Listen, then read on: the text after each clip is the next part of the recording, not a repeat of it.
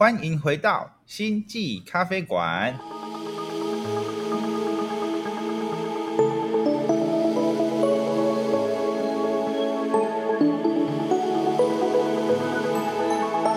我是抬头文，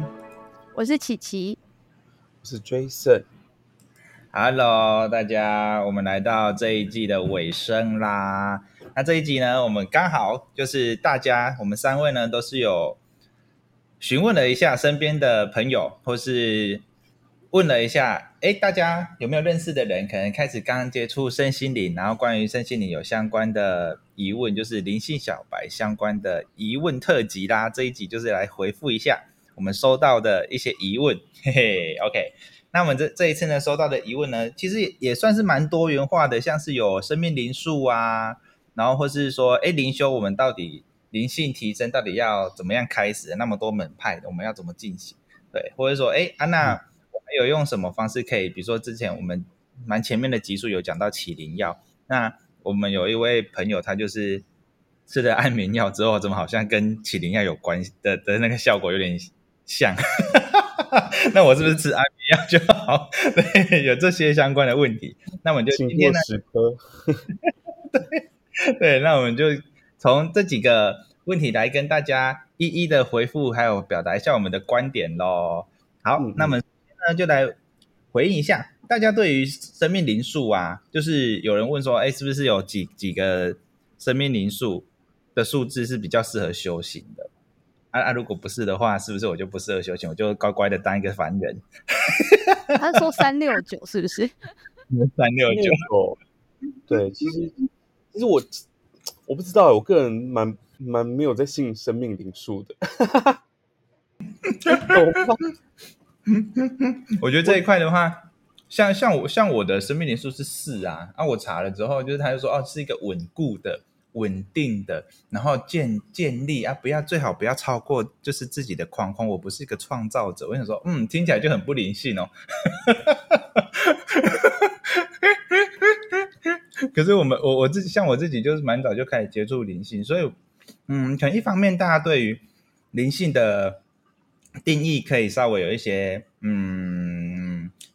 不同的诠释，因为好像大家会讲，觉得灵性我就是要是很超脱的啊，或者我说我就是很跨越舒适圈的啊，对，然后很很很很不是物质的啊，对，但我但我自己这样学下来，好像不是这样。比如说我们可能在很落地的在幼儿园，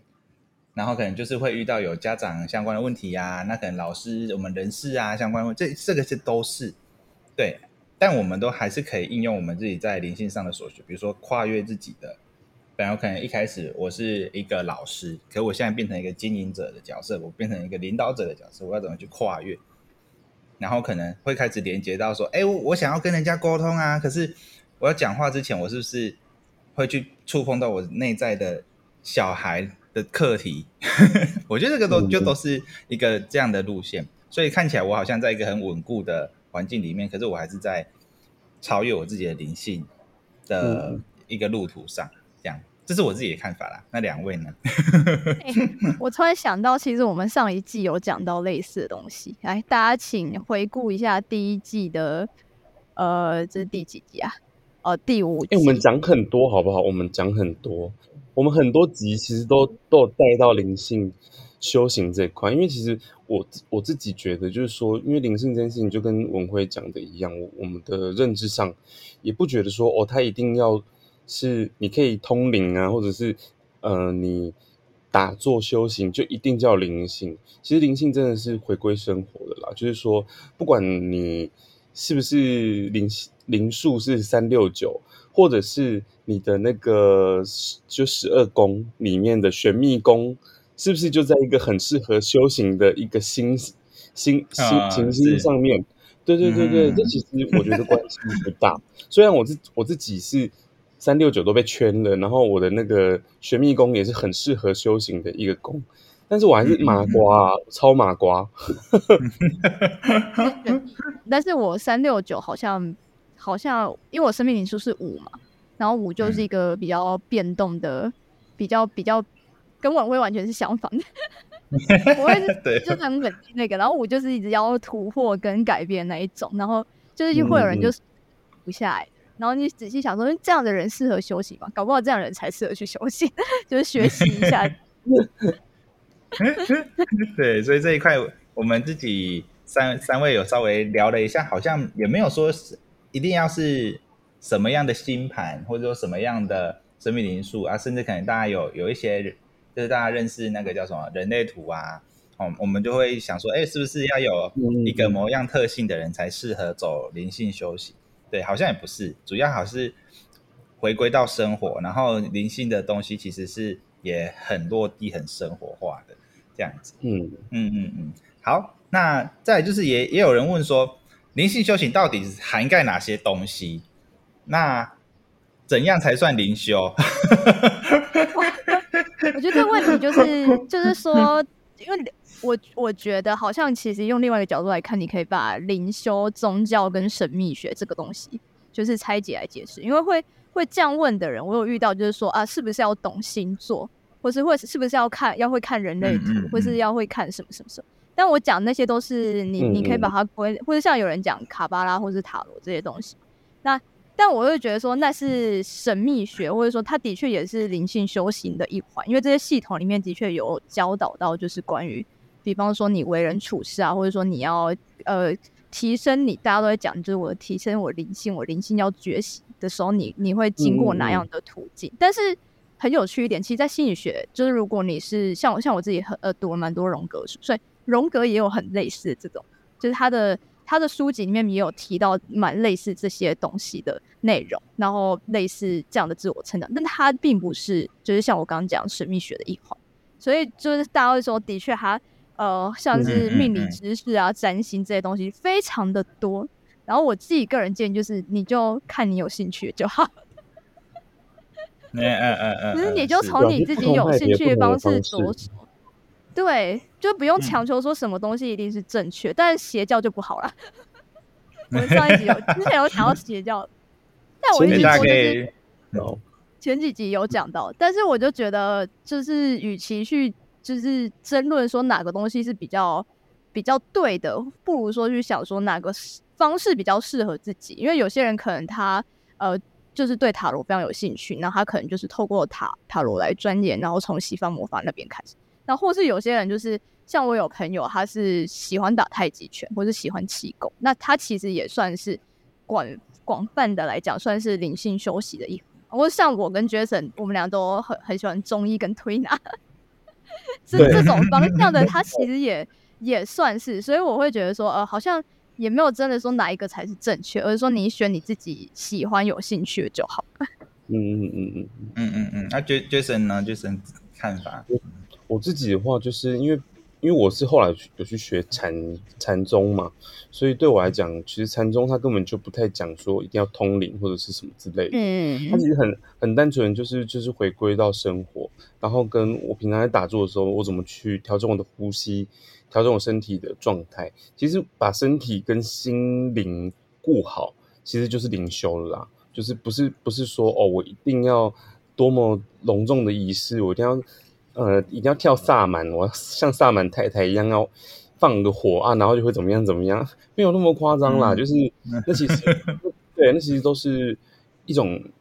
该说形式。我觉得其实宗教这种东西都殊途同归，或者说灵修很多事情都殊途同归，最后都是要劝人向善，或者是劝人可以就是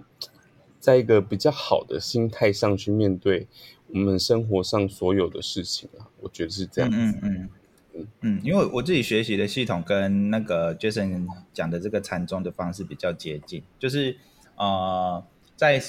课程的过程中，我们讲的简简单一点，其实就是自我觉察，然后再来就是，AI，，我已经自我觉察了，那我是不是可以选择我想要前进的方向？对，然后再来就是我们讲身心灵嘛，可能到灵的阶段，就是我可以去。触碰到我们的内在深层的，呃，很多语言嘛，比如说灵魂想要的，对啊。可是其实我们如果不讲灵魂的话，你其实都知道说，哎，我做什么事情我就很有热情，我就很开心。对，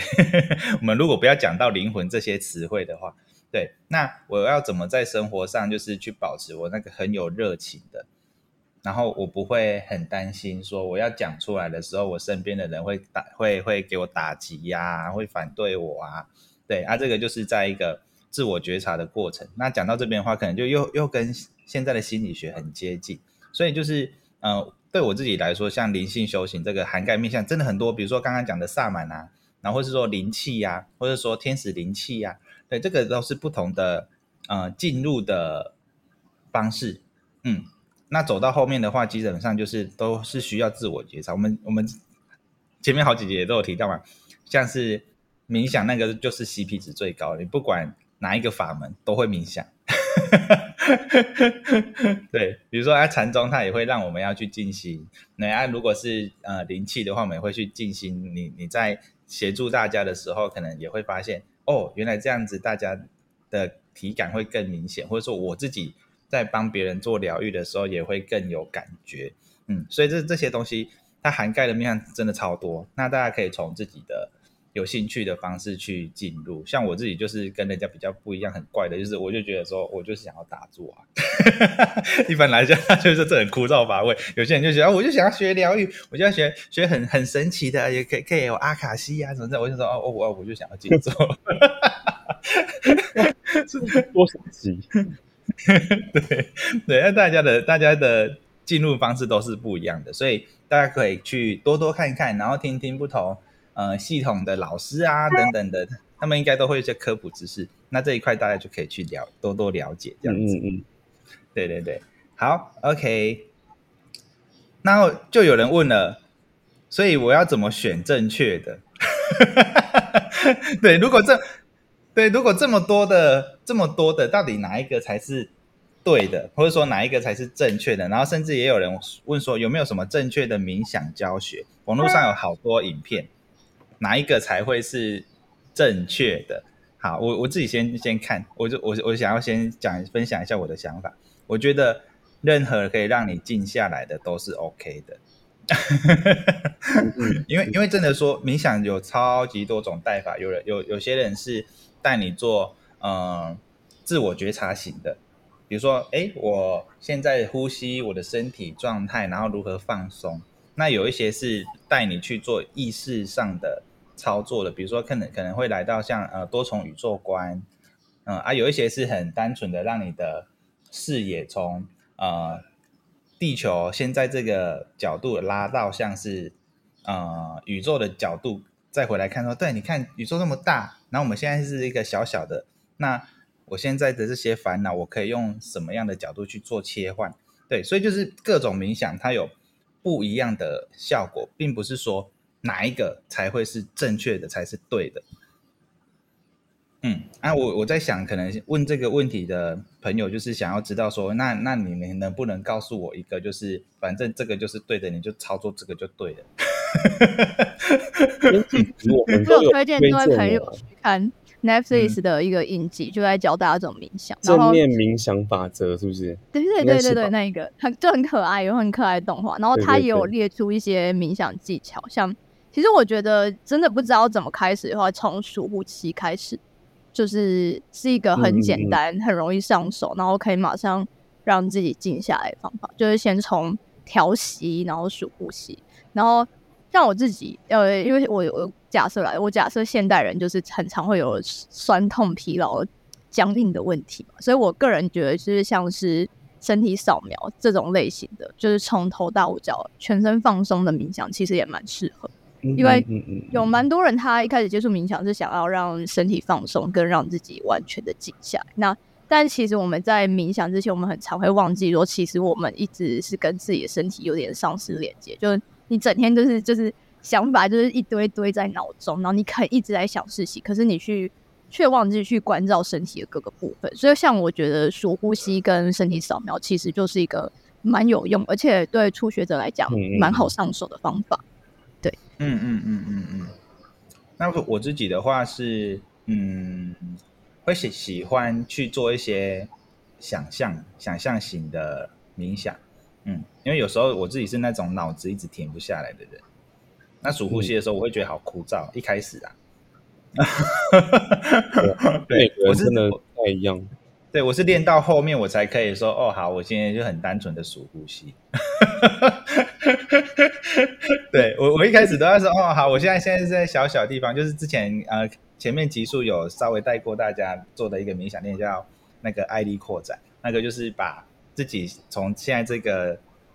小小的。房间里面的我自己身上，然后慢慢的扩展出去到外太空这样子，然后我就会觉得说啊，飞飞起来了这样子。哎，然后很。但你知道，你讲这种就是需要视觉化冥想，我有遇到有人是跟我说他看不到，有些人是对，是想不到，做不到，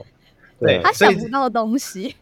对，这这就是这就是每个人，大家可以自己去试试看，因为有一些，因为我自己一开始是。也看不到，但我就觉得说哦好，反正就听老师的声音，我就很轻松这样子。嗯，OK，然后后来慢慢才看得到啊。有一些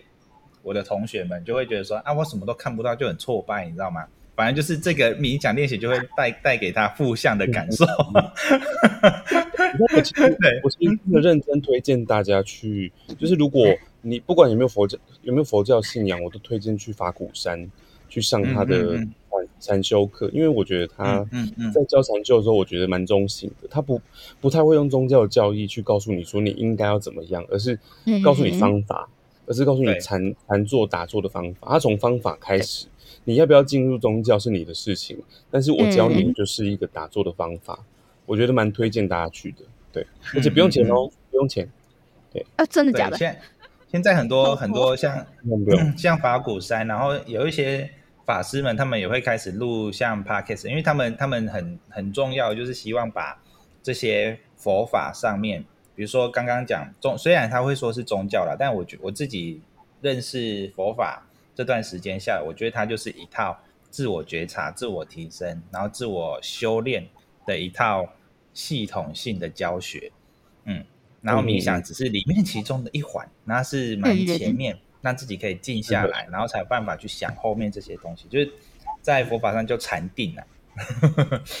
对。而禅定的话，它就有很分很多方法，像刚刚讲的冥想，也有动态型的，对，有动对，动禅。那佛法上可能有的就是最最初阶叫做禅，那个什么走路那个行禅，行禅，对，走走路就是走路的时候，我就专注的在走我的路。哎，我在走的时候，我是不是？脚跟先抬起来啊，还是是脚尖先抬起来？我的哪一块肌肉开始使用？嗯，啊这一块，你你就可以把它推到很多地方去。假设你是有健身的人，你就会发现说，哦，原来我在做这个动作的时候，你可以专注在你的肌肉运用上啊，等等的，这些其实就都开始进入冥想，或者是说自我觉察的状态里面。嗯，那大家就可以挑自己喜欢的，或者说挑自己习惯的，然后 CP 值高的，或者说你现在正在。忙什么东西，刚好你就可以做的。我觉得这个都会是很适合大家开始边打扫边冥想。对啊，我也觉得这是是对。我我我自己在扫的时候，我就想说，哎，我现在是烦躁的吗？就是可能扫一扫就发现，哎，对啊，我刚刚到底扫到哪里？边冥想边吃东西也可以。对，真的吃东西，就像像一开始的那个。冥想练习也有像吃葡萄干的冥想啊，对不对？啊，真的假的？真的哇！对啊，它就是啊，你哎，你们没有听过？好好，我讲给你们听，就是那个吃葡萄干冥感冥想，它是有点像是我在吃的时候，我就慢慢的品尝它，然后我的感觉到就是口水，然后跟这个食物在慢慢咀嚼的过程中，它融合，然后开始呢会往更远的地方。那这一颗葡萄干它是怎么来的？哦，对，啊，开始慢慢有感恩的心进来，说哦，原来这一颗葡萄干它不是单纯的是一个食物，它是从农民的那边，然后农民他要做的时候，他的农具呀，或是说他需要施肥啊，这些东西是有多少人一起才成就出我现在手上？我要举手发问啊，请说，请说。可以边喝酒的时候边冥想吗？喝酒 当然可以啊，当然可以啊。哎，我跟你说，我之前可以吗？我我之前听过，我之前听过一个法师，他讲了一句话，大家可以细细品尝一下。我觉得这很有趣。有一个就是刚开始修行的人，就问法师说：“法师，法师，请问我冥想的时候可以抽烟吗？”他说：“当然不行啊，你怎么可以分心呢？”然后这时候呢，他又问了另外一个问题说：“那法师，我问你啊，我抽烟的时候可以冥想吗？”“可以呀。”懂这个概念吗？对，对 所以我我自己觉得喝酒当然也可以，因为就是你当然不是你今天就是哇大家很嗨，然后就是在那边喝的时候，你说这时候冥想这个有点困难。那如果你是以比如说你在品酒，比如说你就是小小装了一一杯红酒。就像刚刚讲的，比如说葡萄干是这样喝嘛，那是这样吃嘛，那你红红酒在喝的时候，你也可以用这个方式去品尝啊。嗯嗯嗯，我不是一直在灌酒了，我是现在不是在酗酒的状态。你酗酒的状态去冥想，可能有点困难。对，酒这样。对对对，啊，搞不好就是我，因为我有听呃，有一些朋友他们刚开始学冥想啊，大家本身也是爱喝酒，结果他会有一个副作用，就是他发现怎么都不会醉。因为他他喝的量可能就变少了，然后他也满足了。他本来需要喝酒，他说啊，我是要灌到自己就是啊很忙了，我才叫做我有喝酒。可是他后来发现说，他用这个方式去喝之后，他就很容易就满足了。所以他对于酒的品尝上就转换了。冥想可以协助就是戒除成瘾症，嗯，就是根据这个对以这个以这个角度来看的话是这样。好，那我们就是还有下一题是什么呢？我看一下哦，没有这无神论者，无神论者，对无神论者却相信灵性很冲突吗？来，我们三位都是无神论吗？我们的无神论算算什么？我们不算是我我个人比较像都信吧，就是单一神论或者是多神论，我其实都信。然后你要说，嗯，信一些比较偏门的啊，什么科苏了。我信科斯鲁，信 AI，信外星人都信啊！我我还信那个面面神，面神。我对我信面神，我是面，我还信芒果饭。我是 K 天一面神教的成员。虽然我现在不太吃面，但我还是信面神。无神论者哦，我之前听听，哎，我不确定定义上对不对。有有些人说，我不相信有神。可是我相信有造物主，这样算是无神论吗？我不太知道。我的我的无神论者比较极端，因为我听到是连造物主，就是只要有一个东西，就是非常绝绝对的唯唯物主义吧，就是连造物主都不信，就完完全全都不信那种。我听到是这种比较极端的。对啊，嗯嗯嗯，听到的也是是这种，但是我我自己觉得，就是像无神论者，如果真的你。相信灵性，其实我我自己觉得也不是很冲突啊，因为你你相信灵性，你你相信打坐可以带给你放松，你相信灵修可以带给你什么什么，可是其实不一定有神，就是我我我要怎么怎么讲，就是说神其实其实我觉得神是一个辅助你的方式工啊，我会我讲工具好像有点太过分了这样子，但是我自己觉得。它其实就是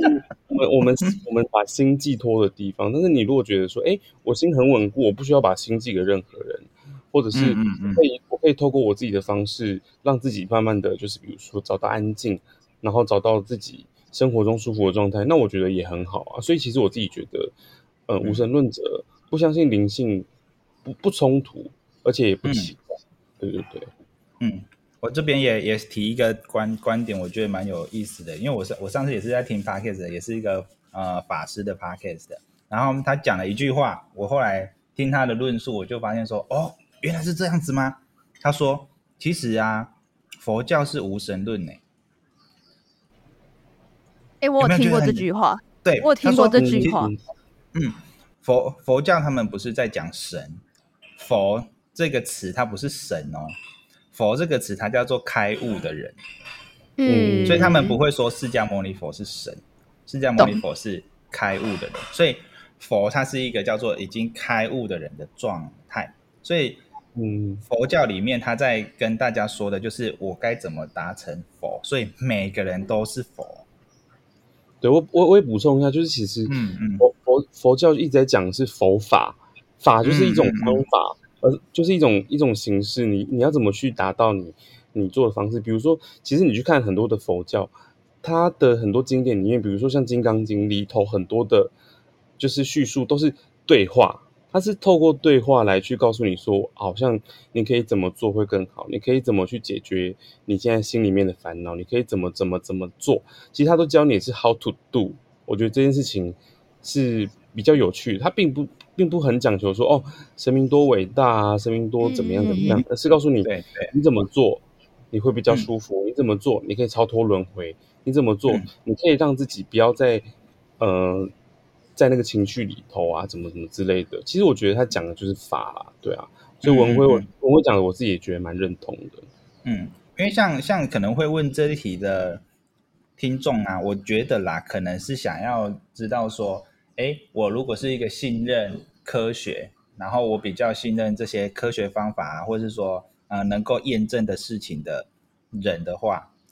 那我相信灵性是不是会很冲突？我觉得这一块的话，如果你有信，你有你有想要更深入了解的话，可以去搜寻一下那个达赖喇嘛他跟科学家的对谈，有一个纪录片，我忘记叫什么名字了，可以去搜一下。那个哈密 Video 上面有，哎，哈密 Video 要夜配的话，来夜配我们。上面有，他们有四部都是达赖喇嘛的，然后你就会发现哦，很多跟他在对谈的是像什么物理学家、心理学家，然后那个神经科学相关的，啊，他们都是非常理性的。对，然后就是我那时候在看的时候，我觉得想要问这个问题，一方面可能就是跟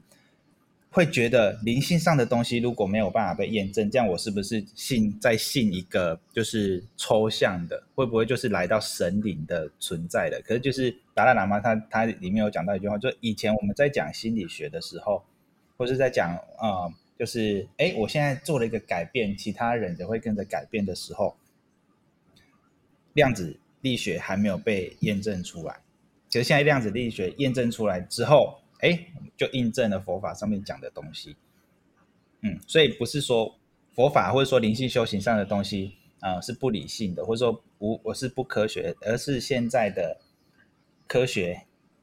科技还没有发展到有办法验证的程度。对啊，所以就是这些科学家们就就他们有些时候就是，哎，我想要去验证一个东西，然后就来跟那个达赖喇嘛讨论。比如说像上次就是我我我在 p a c k a g e 里面有提到一个神经科学家，他就是都在探讨说，哎，我们忧郁的状态呀、或者失落的状态，我们大脑里面到底发生了什么事情？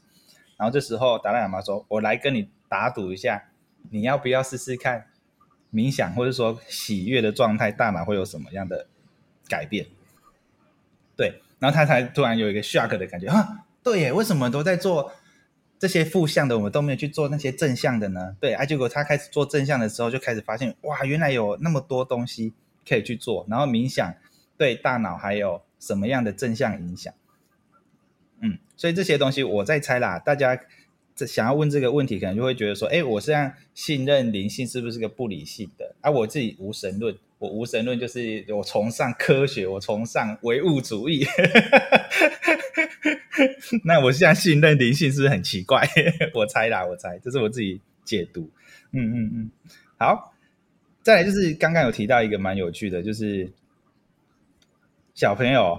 吃的安眠药，不是小朋友啦，就是朋友不是小朋友，乱讲一通。没有吃安眠药。对，就是我身边有一个朋友，他就是问了我说，他有一个呃长期有那个睡眠困扰的朋友，然后他吃了安眠药之后就很好睡，然后就开始在梦境中好像体验到有高我在跟他沟通的感觉，所以他就在想说，啊，原来安眠药可以协助我遇到高我吗？好，来，大家觉得如何？因为这个问题原本他想问是，呃，安眠药有没有麒麟的效果嘛？然后我我我个人觉得啦，应该不是安眠药有起灵效果，而是因为你平就是他之前睡睡不好，所以没办法从梦境去做深度的疗愈。但是因为他睡得好之后，他比较好接受到清除干净的讯息嘛，所以就听到了。嗯嗯嗯嗯嗯，对对对对对对，嗯嗯嗯，我自己感觉也是这样子，因为安眠药，或者是说他可能本身他平常都太劳累了，我不、嗯不知道大家有没有一个体验，就是当你比较放松的时候，然后或者说你睡得比较饱的时候，你的思绪啊，或是说你的灵感啊，都特别容易出现。对，对啊，嗯这个灵感它可能会是以一个想法突然叮的方式让你感觉到嘛。啊，有一些人他就会像是刚刚讲的，他说他在梦境里面，然后体验到就是哎，我我有一个对象，我可以问他问题，然后他会给我回馈。嗯，这也是一种方式，这个可能就比较偏向是梦境的方式。对，可如果你在生活上，其实可能有很多人他都一直在讲这些话，或者说网络上有很多这样的讯息啊。可是你在一个不亲民的状态下，你是一直比较难接收到。对你很难接受，你或者你看到这个东西，你也不觉得那重要，因为你一直卡在一个我现在就是很累啊，啊，或者说 我现在就是很忙啊，所以我只能看我现在急迫需要解决的问题。对你可能就不会去接收到这些讯息。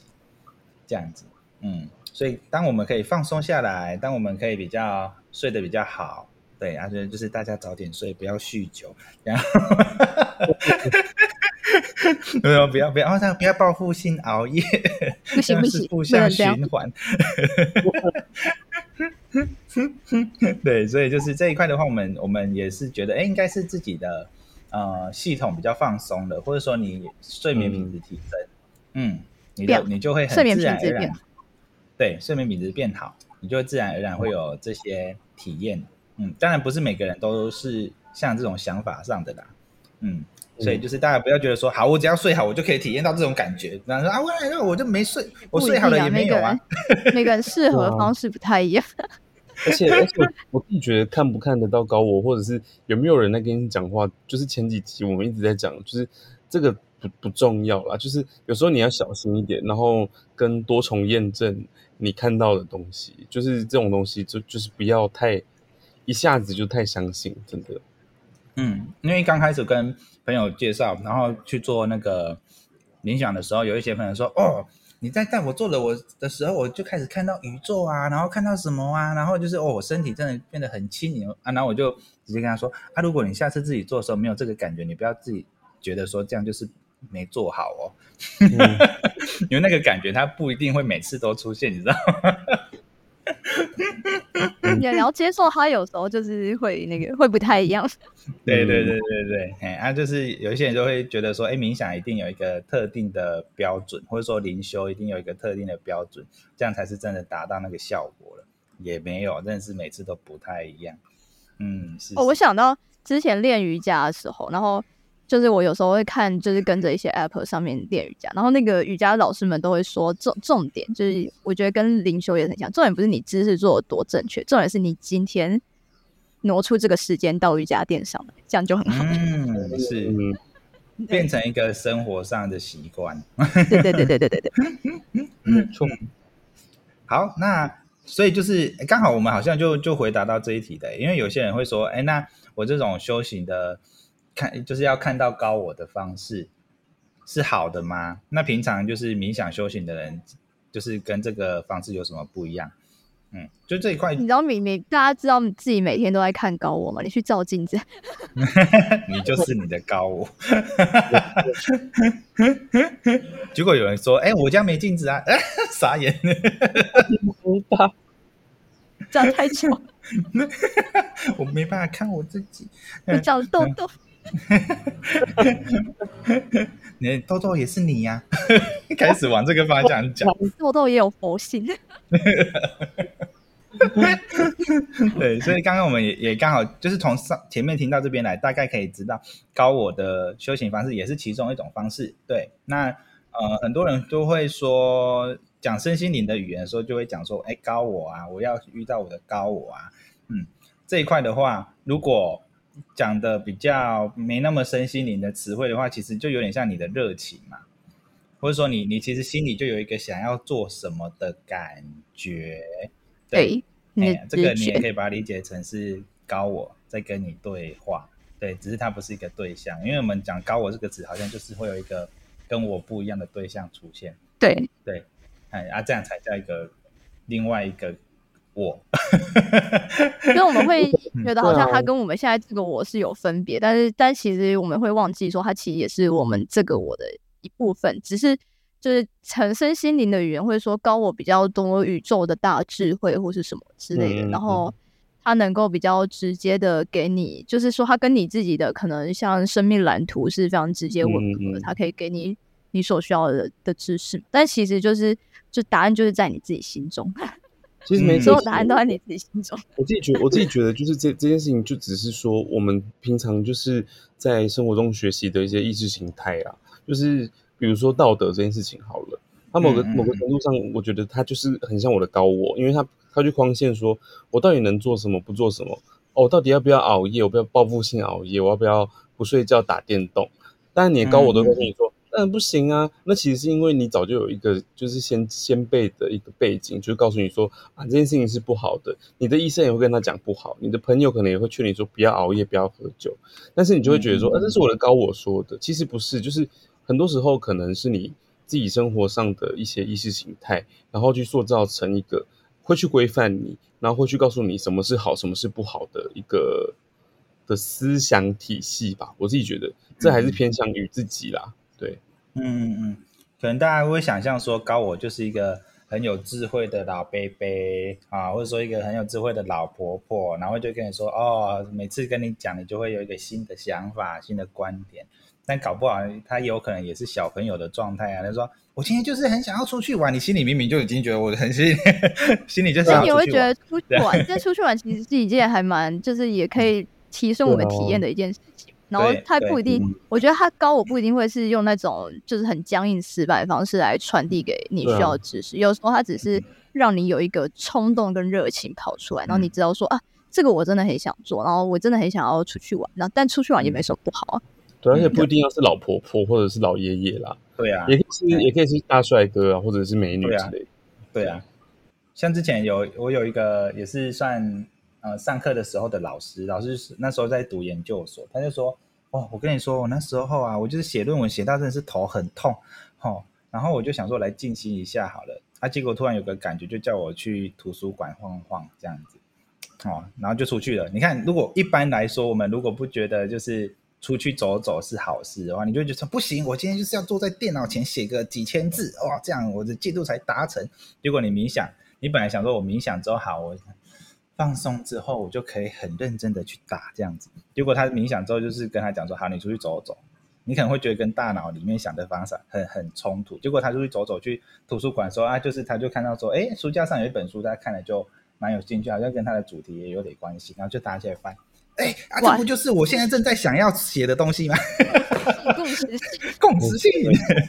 对，所以就是不用设限的，真的，嗯就有时候是你的有一个灵感来，它可能就真的是会让你去迸发出，你可能本来以为我要坐在那里认真开始做，你才能达成的目的，反而就给你很多不同的新新想法这样子，嗯嗯嗯，OK，哎，这样我们就把每个问题都回答完嘞。差不多差不多了。对，大家如果是觉得有什么还是听得意犹未尽的，就是也可以多多的在我们还没有到最后一集之前就可以问哦。我们下次最后一集，对，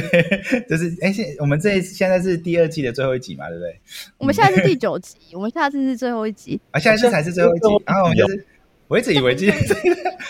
啊，这是第九集。还有啊，如果想要问的话，就赶快再问。哎，不对呀、啊，我们下一次录是不是？哎 呀，没关系啊，反正大家想要什么时候都都都可以啦。对对对对对对对，好，OK OK，那我们这一集回答大家问题就到这边告一段落了。OK，那今天的星际咖啡的馆就到这边结束喽。我是抬头文，我是琪琪，我是 Jason，拜拜。大家再下次。见。